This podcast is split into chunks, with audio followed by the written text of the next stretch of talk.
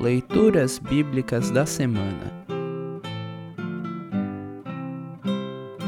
O salmo para o 23º domingo após Pentecostes é o Salmo 46.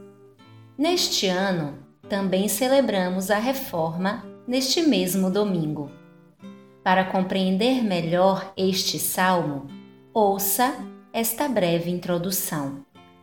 O Salmo 46 reafirma a proteção e a segurança que temos em Deus.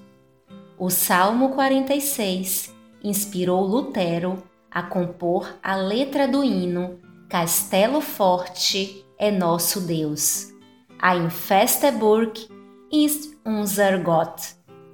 A melodia parece ter sido bastante popular naquele início do século XVI, sendo tocada em ambientes festivos. Até hoje, o Castelo Forte é entoado no mundo inteiro, sendo considerado um dos hinos mais emblemáticos do protestantismo. Ouça agora o Salmo 46. Salmo 46 Título: Deus está conosco. Ao regente do coro para soprano. Canção do grupo de Corá. Deus é o nosso refúgio e a nossa força, socorro que não falta em tempos de aflição. Por isso, não teremos medo, ainda que a terra seja abalada e as montanhas caiam nas profundezas do oceano. Não teremos medo, ainda que os mares se agitem e rujam e os montes tremam violentamente. Há um rio que alegra a cidade de Deus, a casa sagrada do Altíssimo.